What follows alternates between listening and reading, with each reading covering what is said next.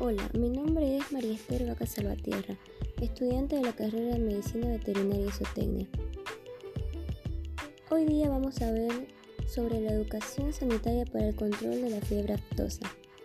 La fiebre aftosa es una enfermedad viral muy contagiosa de curso rápido que afecta a los animales de pezuña partida o hendida se caracteriza por fiebre y formación de vesículas principalmente en la cavidad bucal, hocico, espacio interdigitales y rodetes coronarios de las pezuñas.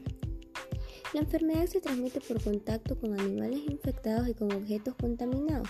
Las vías de infección más importantes para el mantenimiento del proceso infeccioso son el aire y la leche.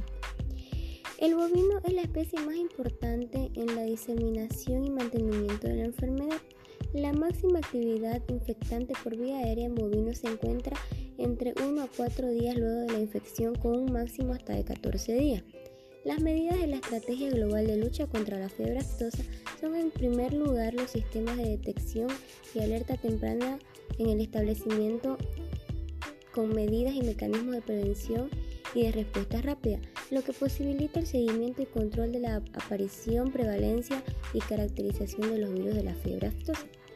La protección en los países o zonas libres de fiebre aftosa se refuerza con medidas estrictas del control del movimiento de los animales sensibles en la frontera de vigilancia sobre las importaciones.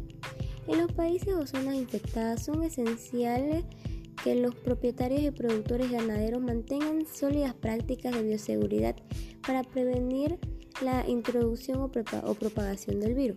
Las medidas recomendadas en las explotaciones incluyen control del acceso de las personas y equipos al ganado, control de la introducción de nuevos animales en la cabaña existente, mantenimiento sanitario de los corrales o edificios, vehículos y equipos, monitorización y seguimiento de la enfermedad, eliminación adecuada del estiércol y de los cadáveres. Eso es todo por el día de hoy.